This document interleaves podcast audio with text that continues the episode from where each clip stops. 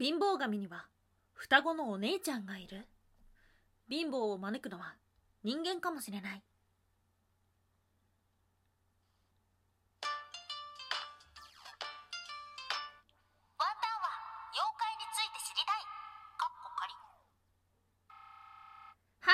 ワンタンです。ワンタンは妖怪について知りたいカッコカリということで、この番組は普段キャラクター業界で働いているワンタンが日本におけるめちゃくちゃ面白いキャラクター妖怪についてサクサクっと紹介している番組です。あっという間に年末ですよ。2020年。12月31日、大晦日でございます。このワンタンは妖怪について知りたいカッコカリっていうのは2020年10月1日から放送開始しまして、もう3ヶ月。ああ、いろいろあった。でございます。ね、大変だったね。うん。妖怪っていっぱいいるね。調べるの怖いね。いろいろありました。そしてもともとは、この年内の試運転チャンネルっていう風にしてたんですが、ひとまず、明日以降も続いてしまうんですね。まあ最終的にちょっとどこに向かうのかと、あと今ちょっとあの、リア友とですね、プチリニューアルの話をしておりまして、まあその辺の諸々が決まりましたらまたお知らせしようかと思うんですが、まだカッコ仮のまま続けてまいります。はい、そして今日この大晦日にお届けをするのが、まあ、神様と訳すのか妖怪と訳すのかというところですが、貧乏神様について。うん、皆様は貧乏神様についてどのようなイメージをお持ちでしょうか？今日の話を聞いたら、ああ、そういうことがあったんだ。っていう風に思うかもしれません。はい、今日は貧乏神様について3つに分けてお話をしていこうと思います。まず1つ目、貧乏神とは。2つ目、貧乏神は女性だった。最後3つ目、貧乏神が教えてくれる。吉凶は表裏一体という物語。はい、ということで、まず1つ目、貧乏神とは。日本全国に伝わる神様ですよね。その名前で呼ばれるようになったのは室町時代頃と言われております。取り付いた人間やその家族を貧乏にするということで皆様は貧乏神様というとどのような姿をしていると想像してしてきますか？ちょっと変になっちゃった。想像しますでしょうか、うん、きっと痩せこけた不健康そうなおじいちゃんではないでしょうか？はい。そしてこれを知ってる人は一歩リードしている。貧乏神様というと手に扇子を持っているんです。はい。なぜ、まあ、今日ね大晦日にお話をするのかというと言い伝えの一つの中に大晦日の夜にいろりで火を焚くと貧乏神様が熱を嫌がって逃げていって代わりに暖かさが好きな福の神様がやってくるから。ということで、まあ、大晦日に現れるとか、まあ、大晦日に出ていくっていうふうに言われています。先ほどお話をした扇子これ一体何をするものなのかっていうと貧乏神様には好きな食べ物があるんですね。それがお味噌。特に焼き味噌が大好きということでこの扇子は味噌の匂いを嗅ぐためのものなんです。はい。とはいえね神様ですよ。神様。うん。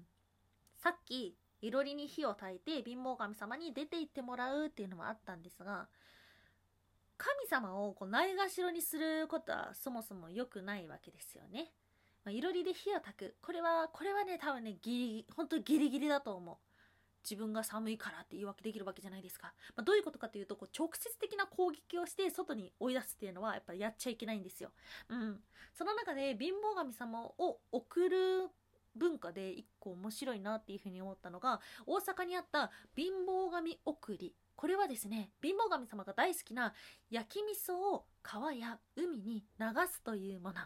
うん、なるほどなっていうふうに思ってしまいました。そして今日の2つ目、貧乏神は女性だった。ということで、貧乏神様のイメージというと、痩せこけた老人ではあるかもしれないんですが、仏典の涅槃経には全く違う貧乏神様のモデルが登場します。貧乏神は国安天という女性だったというもの。そして彼女には双子のお姉ちゃんがいました。それが吉祥天という美人の女性。国安天は不幸と災いをもたらすと言われて、吉祥天は福を招くなんていうふうに言われているんですね。はい、今日の3つ目、貧乏神様が教えてくれる吉凶は表裏一体という物語。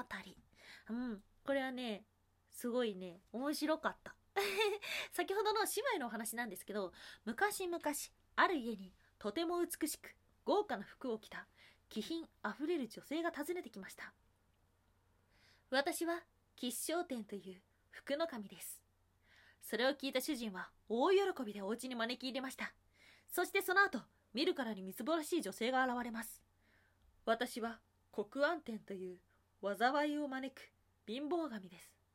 それを聞いた主人は国安天だけを拒みました。すると国安天は続きます。先ほど訪れた吉祥天は私の姉です。私たちはいつも一緒です。そう言って吉祥天と国安天は二人揃ってお家を出て行ってしまったというもの。これすごいわかりやすい説話ですよね。吉凶はまあ表裏一体ということと、あとは服も貧乏も人間の欲望次第だっていうことですね。うん、ちょっとびっくりしてしまった。まさか貧乏神様が双子の姉妹の妹だったとは。ということで、まあ、年末年始っていうことで多分ね、あの大掃除とかで使わなくなったものとかたくさん捨てて、そしてその分新しいものを招き入れるスペースっていうのを作る方も多くいらっしゃると思います。はい、この番組でもですね、あの、おやすみもいもいとは別の、わ明日何捨てるっていうコーナーがあって、あそこでチラチラお話をしてるんですけども、今、この情報過多の中、何を得たいか、何になりたいか、どういうふうに学ぶみたいな、そういうことを考えてる人ばかりだと思いますが、その人らしさっていうのは、実は何を得たいかではなく、何を捨てたいかに隠れていると思います。あなたが捨てたいものは何ですか？そしてそれとの思い出はどのようなものでしょうか？はい。皆様素敵な年末年始をお過ごしください。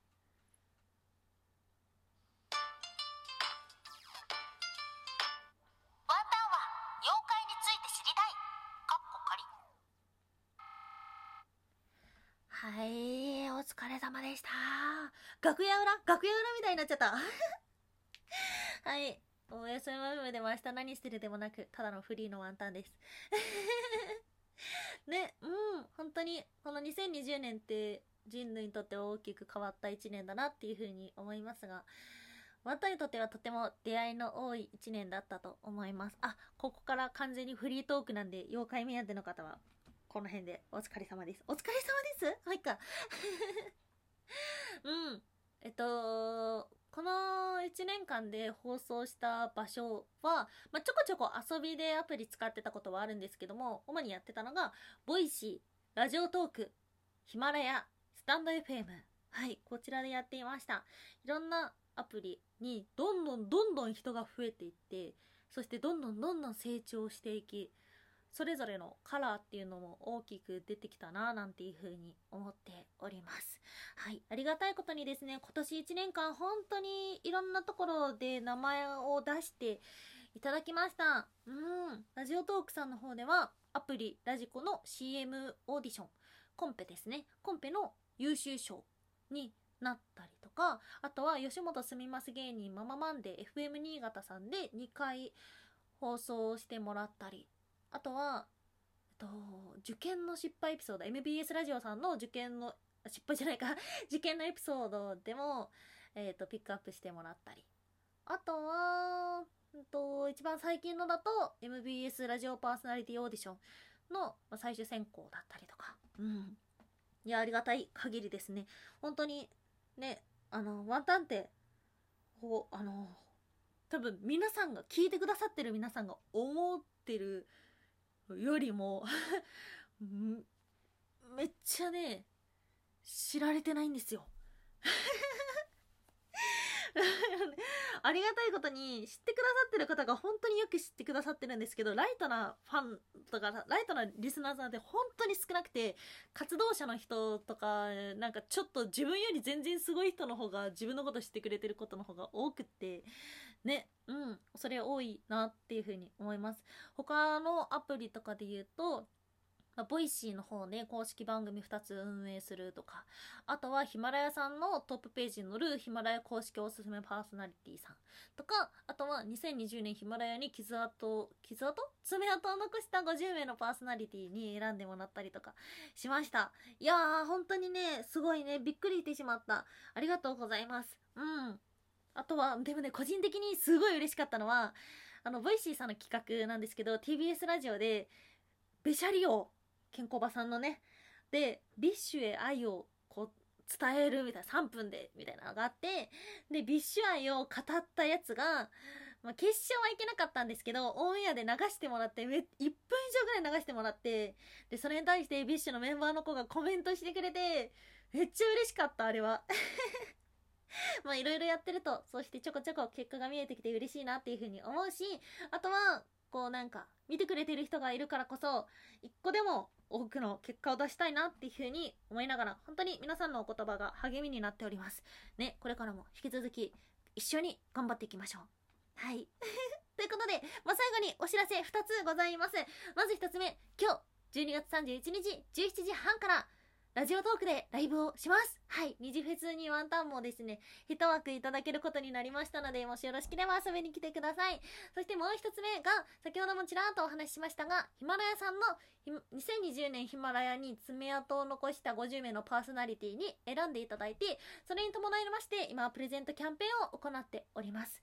はい。ヒマラヤさんの方からは10名選ぶことで言われているんですが、そこにプラスアルファで、あの、ご参加いただいた方全員にですね、またの、こう、妖怪チャンネルのプチエピソードっていうのをお届けできたらなっていうふうに思っております。もともとの企画、まあ、つまりボツになったもの とかをま、ちょっとだけお話ししてっていうことで、やっていきたいなっていうふうに思っておりますので、ぜひぜひ、ツイッター、空飛ぶワンタンで調べてみていただけたら、とっても嬉しいなっていうふうに思っております。はい、ということで、たくさん、たくさん聞いてくださって、本当に本当にありがとうございます。皆様、良き年末年始をお過ごしください。以上、空飛ぶワンタンでした。